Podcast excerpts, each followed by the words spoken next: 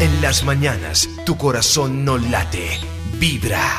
Hablando de cositas varias, les recuerdo que hoy estamos con nuestra pediatra de cabecera, ella es la doctora Catalina Benavides, que nos está resolviendo varias inquietudes que tenemos a través del WhatsApp, de Twitter, de la fanpage. Y hace un ratico yo le estaba, le alcancé a decir a la doctora Catalina una duda que nos surge en Twitter. Eh, Resulta que Camnica dice, ¿es verdad que los niños no pueden comer fresas hasta que cumplan los dos años porque daña la flora intestinal? ¿O es cuento de abuelita? Bueno, sí, es, es un tema de mito. En realidad, eh, ellos pueden comer fresas y deben y se debe introducir las fresas antes de los 12 meses. Algunos estudios iniciales decían que no, que hasta después del año de vida, pero después se dieron cuenta que eso en realidad retarda un poco la, el- la aceptabilidad, o sea, la parte de la tolerancia inmunológica.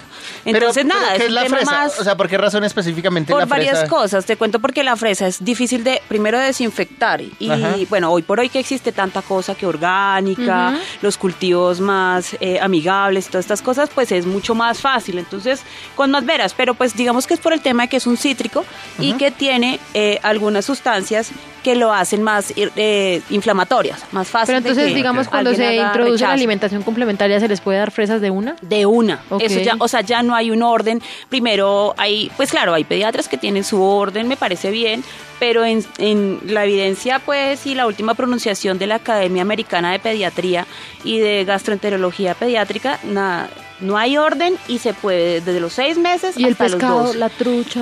Digamos que Pero es que, Mariate, y los frijoles y la bandeja paisa y la mojarra. Ah, carajillo, lo ¿cómo que es sucede es que No, vamos tuve una mala experiencia con la trucha. Yo tuve una experiencia que le estaba contando aquí fuera de micrófonos que yo, de ociosa, un 31 de diciembre que tenía un viaje con mi hijo, él cumplía años el 10 de enero. Preciso para el Y viaje. ese día, Preciso pues yo, el yo dije, ya eso falta una, falta nada para el año. Es- y yo no sé si sea matemático, o sea, al otro día entonces sí puede, ¿no?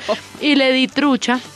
Y sí, que el muchachito se me brotó. Le salieron escamas. Le no, le salieron unos punticos, unos punticos que a las últimas no fueron nada, pero entonces yo no pude viajar, terminé viajando como a las Por 10 de la noche. Le Ay, dicen sí. la trucha Pero En eso el era la trucha aeropuerto o me esa tocó- trucha. Esa no trucha. sé, ¿qué pasa Miren, con el pescado? Preferiblemente es lo mismo. Todo, digamos que tiene mm, algunas sustancias eh, que la hacen más fácil de reaccionar. Ok. O sea, es eso. Entonces, preferiblemente pescados blancos, 11 meses, sí. Sí. Y, y rojitos, pues preferiblemente, o rosados. eh, pero miren, el salmón está en boga y todos los, los pediatras lo recomiendan cerca de los 8 meses. Entonces, uno en que realidad, lo que sí te recomiendo y les recomiendo Sí. a todos los oyentes de Vibra Gracias. es que en realidad esta es una fecha muy, esa es una fecha muy mala.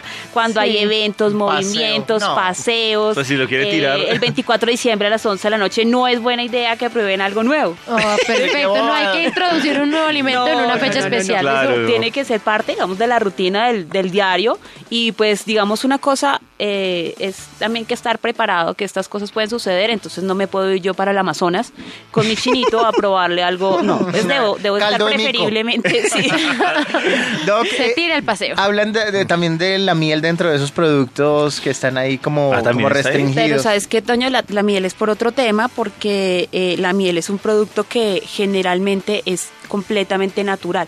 Y dentro de la naturaleza que trae la miel, pues tiene eh, la, digamos, la factibilidad de, da- de dar botulismo. Entonces ¿Qué es hay eso? que es No eh, sabes qué infección ¿Qué es, David? Explícale. perdón, un momentico, explícale. ¿qué es, David? No, no, porque. Doc, explícale tú. No, es que, es que en realidad la miel no tiene ningún proceso industrial. Entonces no hay cómo, digamos, eliminar el- el- la, la toxina eh, y puede dar en realidad botulismo. Por eso en realidad es, Palabras Pero el más, botulismo es una enfermedad. es una Que enfermedad. es es que no botox excesivo. No, Max. no. La toxina eh, eh, se utiliza y es una toxina, se utiliza para paralizarlos. Da- doctora, doctora. Catalina le, tenía una pre- le tiene una pregunta a los papás de esta mesa de trabajo, es decir, a María T, a Toño y a Max Milford, que la tienen Sí. que responder. Hace parte de mi reto de la semana A ver. y es un eh, es como una- un nuevo tip que estamos implementando. Se pone nervioso Toño. Es, es que vamos a plantear un reto en Instagram o en nuestras redes eh, para conocernos, conocimiento de, de pediatra a, a- a seguidores y de seguidores a pediatra porque va a haber una retroalimentación, pero quiero saber ustedes cómo preparan la leche de fórmula de sus bebés. En algún momento, pues claro, hay mamás que entonces solo leche materna está bien, pero Yo- ¿cómo lo harían?